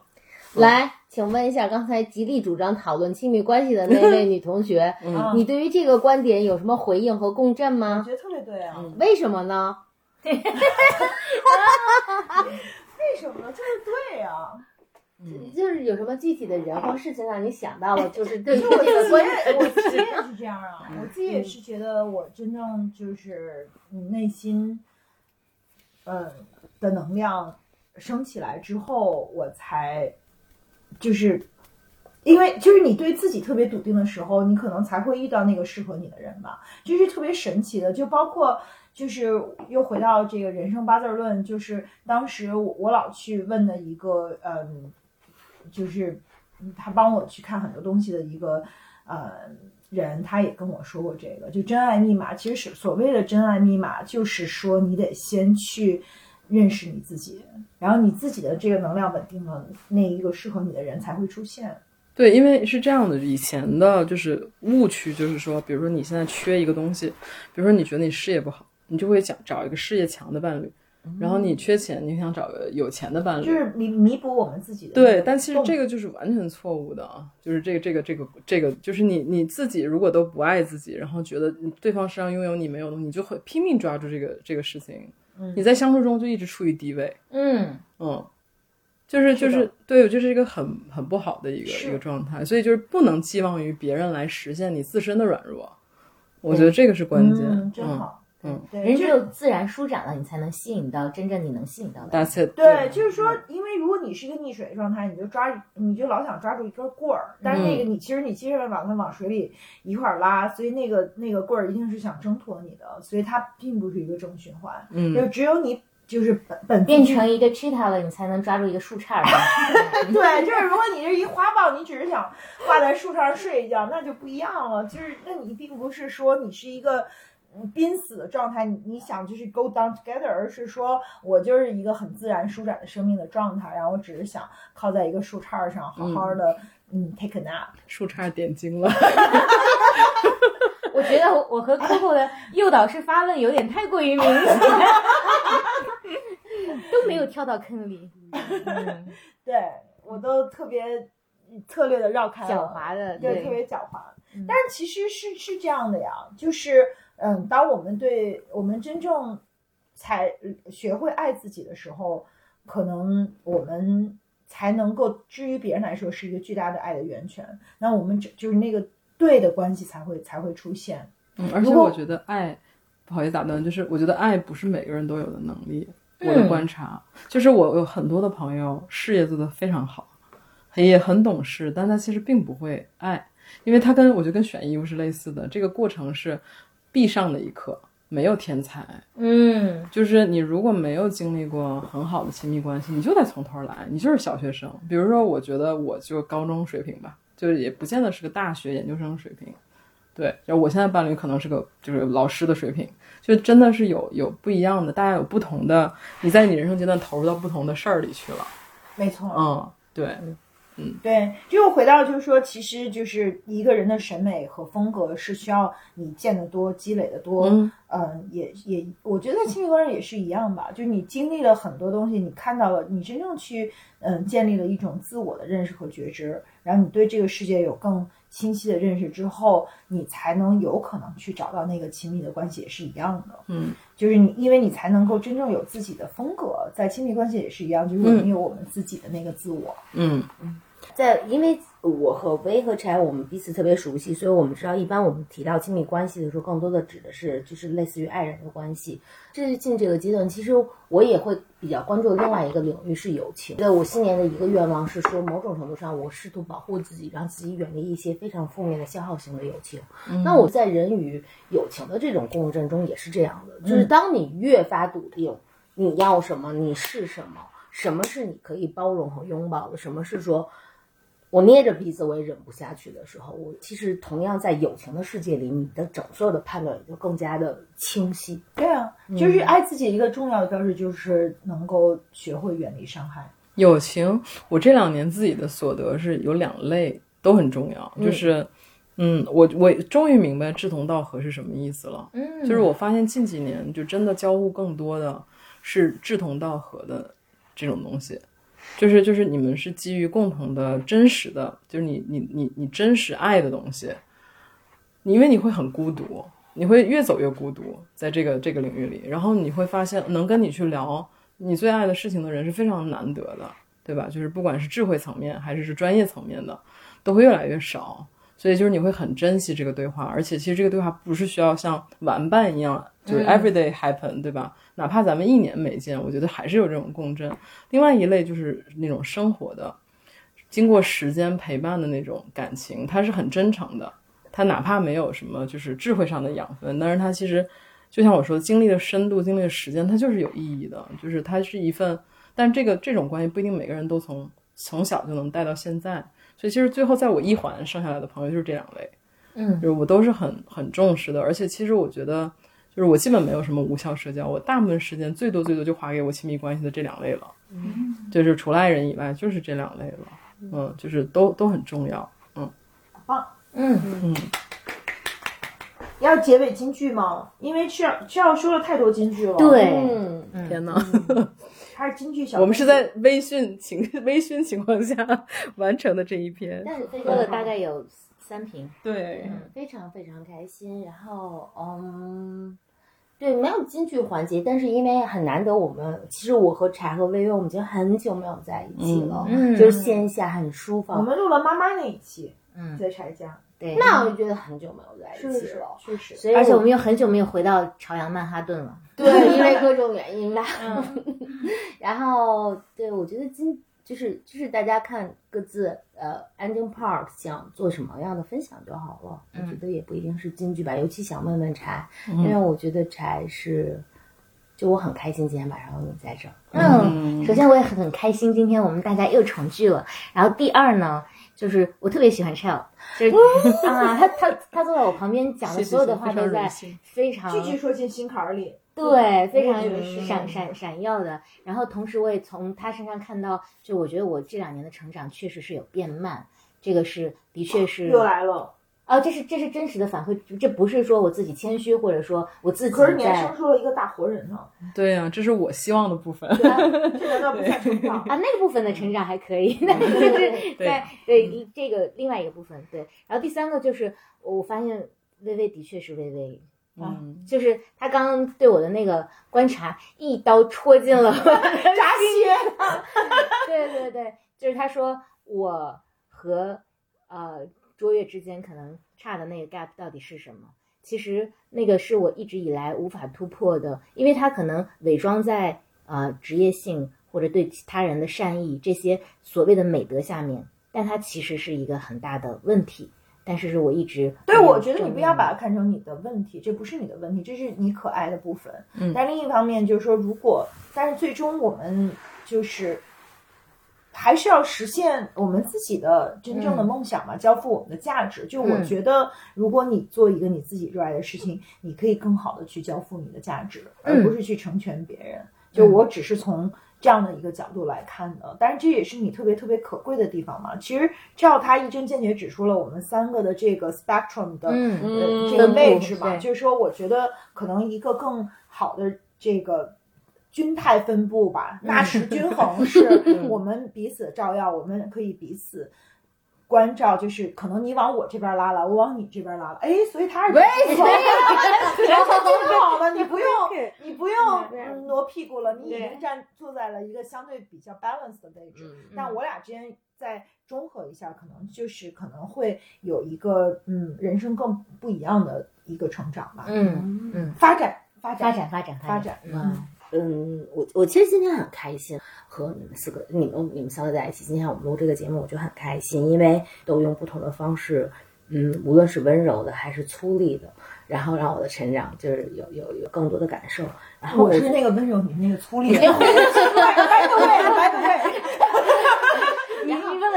问问大家姓吗？我反正 Michelle 的分享我特别喜欢，因为就是其实这么多年我们在一起过来，我我们各自在各自的呃的疆疆域去搏杀，就是有两个部分很重要，让我们绑在一起，一个是生活中的诗意，嗯就我记得 Michelle 的第一个品牌叫日曲行，嗯，特别喜欢这个名字，就是很多你朋友的表达中的那个共振，你是知道说。嗯那些共振是让你有更多的信息，说你们是一起的人。到凯巴纳，我记得凯巴纳好像是海边的，呃，嗯。来自于村上春树吧，在讲海边的小屋子还是海边有凉台的小屋。屋子，对，就是当就是我们各自都在世俗的很多的战场上搏杀，但是某种程度上让我们一直这么多年，嗯，走在一起，除了呃相对成长的这种同频以外，那就是心里大家对于诗意的渴望还是特别重要的一个部分。嗯，还有一点我特别喜欢，就是说 Chill 永远是特别平和的，他娓娓的给你道来对。他的美，他他的美美学理论，对，他深刻的观察，我是一个很热情的人，但是在这个部分，我觉得我们俩很，呃，某种程度像海水和火焰一样，彼此信任和平衡。然后我其实今天晚上我更多的感受是很 grateful，觉得哦，哇哦，好开心，我的三个很棒的女朋友，而且我能感觉到你们俩也很爱他，然后我也觉得特别开心。嗯嗯，那让 a 总结一下，我我先就补充一下，就是、呃两两点嘛，就是第一就是说，嗯，就是我我觉得就是我特别特别怀念我们三个在一起的这种场域吧，就是包括因为前一段时间就刚才我说了，就是我特别 fucked up 那一次，就是因为我觉得我自己去独自面对。啊、这个世界的时候，跟我们三个一起去，呃，包括今天因为有了你，就我们有很多互相的这种激发和和看见，就这种嗯、特别极致的一个美好的感觉，是我们彼此激发和彼此成全的。所以在这个世界上，尽管我是一个 ego 特别大，在这个一一到四这个区间的人，但是我其实真实的意识到了，就是说，当我一个人在抽离了我们这个场域，我一个人去面对的时候，我的这个能量和状态是完全不一样的。就是因为有了你们，我才能够有一个特别安全的 base，可以做我自己，而且才可以有一些呃我自己觉得非常非常有意思的东西拿出来去分享。当我一个人的时候，我其实反而去拿不出来这些东西，因为你们你们不在那儿的时候，我就。不一样了，就是我自己的能量会受到特别特别大的影响。然后另一个就是我就是回应到，就像 stand up comedy 一样，你你永远都要回应到你的这个开头。就我回应到我们今天的这个开场，就是说，就是关于具体的人和具体的爱吧。嗯就可能我前半生都在追求一种特别抽象的理念，我会嗯嗯，就是沉浸在一些很抽象的概念里面。那我觉得，因为有了 slightly open，有了这种真实的感受，我才会觉得，就是每一天的这种具体的。爱具体的人，具体的此时此刻的这样的感受，才是最真实的，也是就是最美好的。可能反而是那些抽象的东西，它反而去就是退得更远了。那是因为我有这样的一个有幸有这样的一个扑面而来的感受，也是 slightly open 带给我的。嗯，这个等我听，感觉寇总现在特别看我就是那个温柔的，他就是那个粗粝的。哎，你说的都对，你就是树杈，你要表现出你的属性。我这是冷嘲热讽。他是对 being sarcastic。嗯来来，我们尊重一下本期嘉宾。我觉得你们都说太好了，没法往下升华了。就是我首先特别荣幸，就是因为我的这个三位又重新聚在了一起，而且是就是因为我跟 Coco 真的认识很多年了，一直从他的口中陆续听到你们的这个对吧？就是非常欣赏你们几个人，就是每个人其实都非常优秀。然后我就会觉得中国的女生真的。真的很优秀，而且非常善于自省。我就在我们吃饭的时候就在讲说，就是女生是一个持续自省学习的物种。嗯然后，然后它会带来的问题就是，就是我也是这样的人，总觉得自己不够完美，对吧？这是一个就是，